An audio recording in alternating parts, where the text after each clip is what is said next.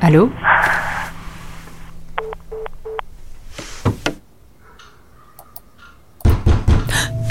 Le suspense, le suspense, le suspense, le suspense, le suspense est audible.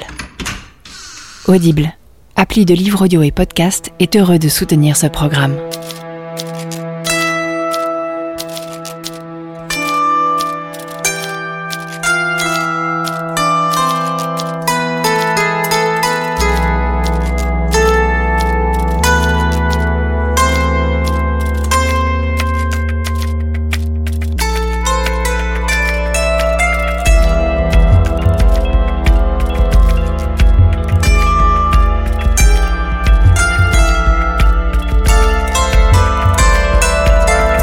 Je suis Adèle Imbert. Je suis Émilie Denêtre. On vous présente 1000 degrés, un podcast d'enquête sur l'affaire du colis piégé de Portet-sur-Garonne.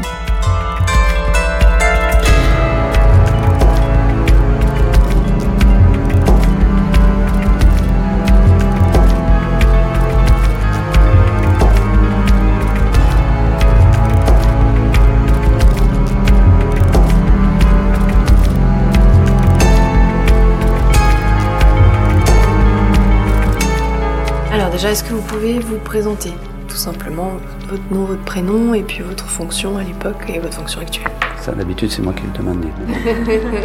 je je- je m'appelle Alain Lagarde. Euh, euh, travaillé pendant 12 ans à la section recherche de Toulouse. Euh, voilà, sur euh, diverses enquêtes euh, criminelles. Donc j'ai terminé ma carrière euh, de nouveau à Toulouse après un petit circuit il y a deux ans maintenant, en tant que capitaine de la section d'appui judiciaire. En 1994, le gendarme Lagarde a été immédiatement chargé de l'affaire après l'explosion chez les Hernandez. Sur quelle piste euh, était partie la gendarmerie en fait? Mais nous, on, on comprenait bien qu'on était sur Massé. Dès le départ, il n'y avait pas d'autres pistes Non. envisagées? Non. Je- euh, comme je vous ai dit, c'est déjà quand même une infraction relativement rare. Là, j'insiste parce que je sais que la piste unique dans une enquête criminelle est un piège qui peut mener à des erreurs judiciaires. Il faut avoir la technicité et euh, le, le témoignage de M. Hernandez aux gens qui le recueillent quand il sort de, de son office, de son officine, pardon, euh, est assez fort, quoi, puisque lui, il le désigne. Donc, dans un premier temps, sans avoir fait d'autres vérifications, on essaye d'éliminer, dans un sens ou dans un autre, cette piste. Puisque celle-là, on l'a, on la tient, il faut y aller. C'est le gendarme Lagarde qui place Daniel Massé en garde à vue, qui l'interroge et qui mène les premières perquisitions. Le lendemain de l'attentat à Portet-sur-Garonne, il reçoit un coup de téléphone de Paris. L'inspecteur Pise de la direction centrale de la police judiciaire lui indique qu'un autre colis piégé a explosé à la poste du Louvre dans le premier arrondissement de Paris.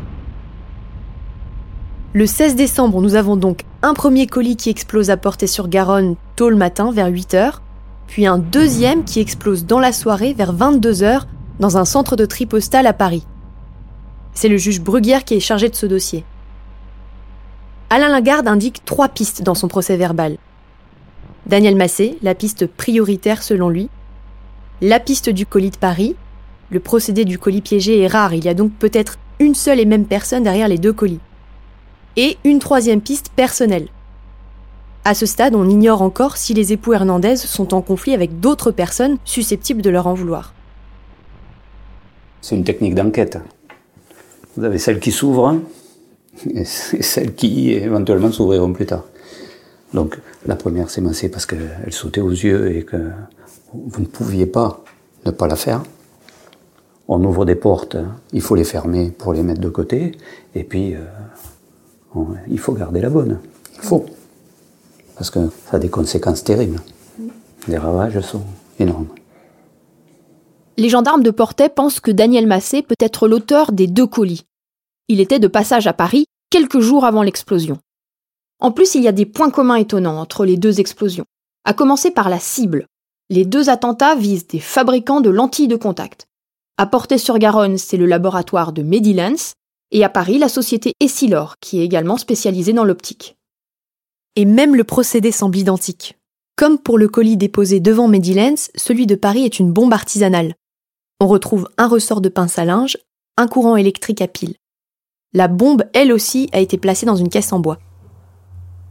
C'est un colis piégé qui a explosé, mais qui a fait des dégâts matériels, mais pas de victimes. hein. On lit aussi, regarde, euh, que c'est un déclenchement fortuit. En gros, il a été Mm. déclenché. euh, Oui, il euh, n'était pas censé se déclencher là, quoi. Ben non, c'est parce qu'il est tombé du, euh, du tapis roulant du centre de tri. Mm.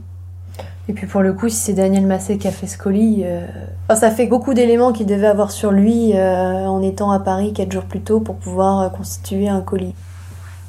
Bon, à voir. Après la dispute avec Joseph et Dominique Hernandez au mois de mars 1994, Daniel Massé a abandonné les lentilles de contact pour un nouveau projet entrepreneurial. L'idée est bonne, il veut louer des péniches aux touristes sur le canal du Midi. Il a reproduit des maquettes de péniches et il est allé au Salon du Nautique à Paris pour rencontrer les professionnels du secteur. Il s'y est rendu seul. Sa femme Renée a refusé de l'accompagner. Elle ne croit plus au projet farfelu de Daniel. Depuis quelques semaines, il y a des tensions dans le couple. Quatrième coup. G3. Fou B7. Fou G2. Fou E7. Sixième coup. Cavalier C3.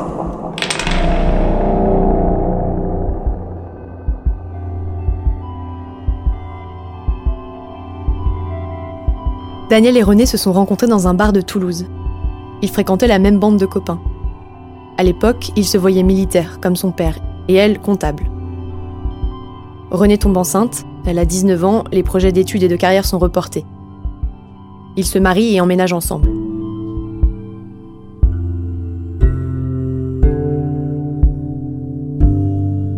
La famille habite à Castanet-Tolosan, dans la banlieue sud de Toulouse. Ici, les rues portent des noms d'insectes et de plantes. Il y a l'allée des libellules, l'allée des oliviers, celle des géraniums et l'allée des papillons. Le coin est tranquille, familial. La petite maison est située dans un lotissement calme, à deux pas du parc. Lorsque Daniel et René s'y sont installés, il l'a complètement retapé. Il a créé une salle de jeu pour les enfants en bas et à l'étage une mezzanine dans la chambre de Christelle, l'aînée. Elle est étudiante et elle a besoin d'un peu plus d'espace pour travailler. Yannick le second passe des heures à bricoler et à réparer la mobilette dans le garage. Et il y a Nicolas, le petit dernier. Il a 11 ans à l'époque. La maison donne sur une placette. Le mobile métallique fixé au-dessus de la porte d'entrée cliquette dans le vent. Dans le jardin, derrière la maison, des tortues se promènent en liberté. Daniel Massé s'est amusé à peindre des pois de couleurs sur leur carapace. C'était un peu la petite maison dans la prairie. On a demandé à Christelle Massé, la fille de Daniel, de nous raconter ses souvenirs de cette époque-là. Elle avait 20 ans quand le colis a explosé. Elle en a 42 aujourd'hui. Mes parents étaient travailleurs comme les Ingalls. on était plusieurs enfants et euh, on était euh, gentils, dociles, bien élevés, à bien travailler à l'école. Et... Franchement, il n'y avait pas d'ombre au tableau. Avant que le colis piégé n'explose, il y avait des, mots pas gentils de ma mère, par exemple, euh, comme il était euh, en construction de péniches, de, prototypes, de, maquettes de péniches. Euh, elle lui disait arrête, euh, tes péniches elles vont couler à l'eau. après, par exemple, il avait des, il faisait des brevets sur, je sais pas, par exemple des palmes pour les chiens. il disait les, les, chiens sauveteurs pourront aller plus vite et moins se fatiguer. Donc euh, voilà, il faisait des palmes pour les chiens. Enfin.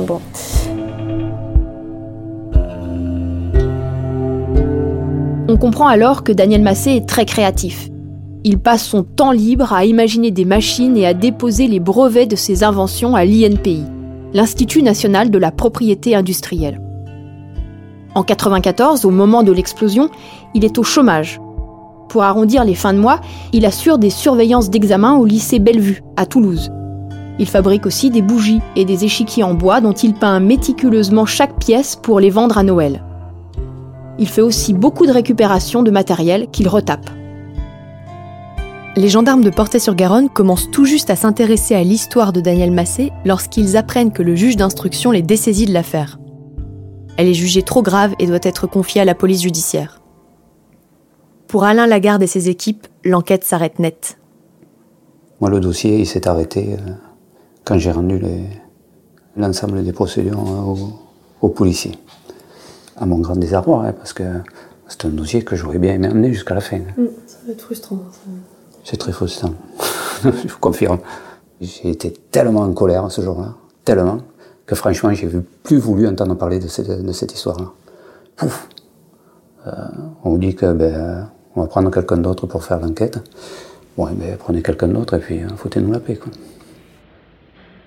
Au 36 quai des Orfèvres, l'enquête sur le colis de Paris se poursuit. Très vite, la piste de Daniel Massé est écartée pour le colis piégé de la Poste. Il était bien à Paris, peu de temps avant l'explosion, mais les emplois du temps ne collent pas. Selon les renseignements donnés par la Poste, le colis de Paris a forcément été expédié après 16 heures dans le centre de la capitale. Lorsque le colis explose au tripostal à 22 heures, Daniel Massé est alors en garde à vue à Portée-sur-Garonne et il y a passé tout l'après-midi. À ce stade, nous sommes certaines que Daniel Massé n'est pas l'auteur du colis piégé de Paris. Pourtant, au cours de sa garde à vue, les gendarmes se sont fait une idée du personnage. Il nous a intrigués parce que, bon, euh, il nous a agacés parce qu'on n'arrivait pas à, trouver la clé. Et ça, ça agace, hein, parce que bon, ça veut dire qu'il prend le dessus sur vous. Ça énerve.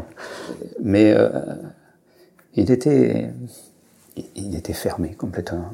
Et ça, c'est, j'en ai, ai vu d'autres comme ça, mais euh, lui, on, on s'y attendait pas parce que c'était pas, c'était pas un délinquant. C'est un mec, il n'y a rien derrière, il n'y a rien avant. Euh, c'est pas un délinquant, ce garçon-là. C'est, euh, enfin, on le dit souvent des meurtriers. C'est des gens qui ne sont pas des délinquants forcément, euh, au titre où c'est pas des délinquants d'habitude. C'est une histoire qui leur est arrivée, qui, arrive dans la vie. Il s'est rien passé avant, il se passera plus rien après. C'est des gens que vous que vous retrouverez plus sur le entre guillemets sur le champ de bataille. Euh, voilà, c'est ce genre de, bonhomme là. Donc euh, on pensait peut-être le entre guillemets le tordre plus facilement, le faire venir euh, à une explication parce que si c'est lui, il a des explications. Euh, il avait au moins des justifications par rapport à la manière dont il avait certainement été mis de côté dans, dans l'évolution de, la- de la société.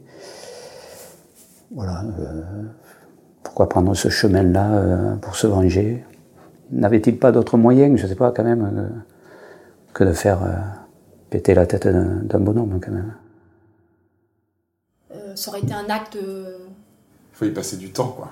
On retrouve Vincent Guillot, le réalisateur de cette série. On débriefe avec lui pour partager nos doutes, nos interrogations et nos hypothèses. Si c'est pas lui, c'est terrible. Parce que de toute façon, que ce soit lui ou que ce soit pas lui, ça a tout détruit autour de lui. Mais si c'est lui, Parce que là, il est sorti. Il faut, faut de- bien d'accepter de rencontrer des journalistes pour continuer de leur dire non, non, c'est pas moi, je suis victime d'une erreur judiciaire. Soit il est terriblement innocent, soit il est, en- il est encore Il est plus terriblement fou, quoi. terriblement fou de préméditation. Si Daniel Massé n'est pas l'auteur du colis de Paris, peut-il être l'auteur de celui de Portet? On sait qu'il existait un litige entre lui et le couple Hernandez, et lors des premières perquisitions, les gendarmes ont retrouvé des éléments similaires à ceux utilisés pour confectionner le colis piégé. Après presque 48 heures de garde à vue, Daniel Massé est relâché. Il n'y a pas suffisamment de preuves contre lui. Chez les Massé, la vie reprend donc son cours, et personne ne se doute que l'enquête se poursuit. Les policiers placent le téléphone de la famille sur écoute. Tout comme celui d'une certaine Brigitte Azema, une collègue de Daniel Massé qui est devenue au fil des semaines sa confidente. Le juge d'instruction nomme aussi deux experts en graphologie. Ils sont chargés de comparer l'écriture de Daniel Massé avec celle d'une étiquette manuscrite retrouvée sur le colis piégé et presque intacte. Dessus, on peut lire l'adresse de Medilens, 8 chemin des Genêts, 31 120, Portet-sur-Garonne comme si le colis avait été expédié par la poste alors que les experts sont certains qu'il a juste été déposé. L'auteur de l'attentat a utilisé un feutre noir à pointe large, peut-être pour maquiller son écriture. Le trait est épais, les lettres sont arrondies, montantes. Pendant sa garde à vue à la gendarmerie, Daniel Massé a été soumis à des tests d'écriture. Et c'est sur ce matériau que les experts se penchent dans les semaines qui suivent l'explosion. Les résultats de l'expertise vont être déterminants pour Daniel Massé. Si les graphologues estiment qu'il ne peut pas être l'auteur de l'étiquette du colis piégé, sa piste sera écartée et il faudra repartir à zéro.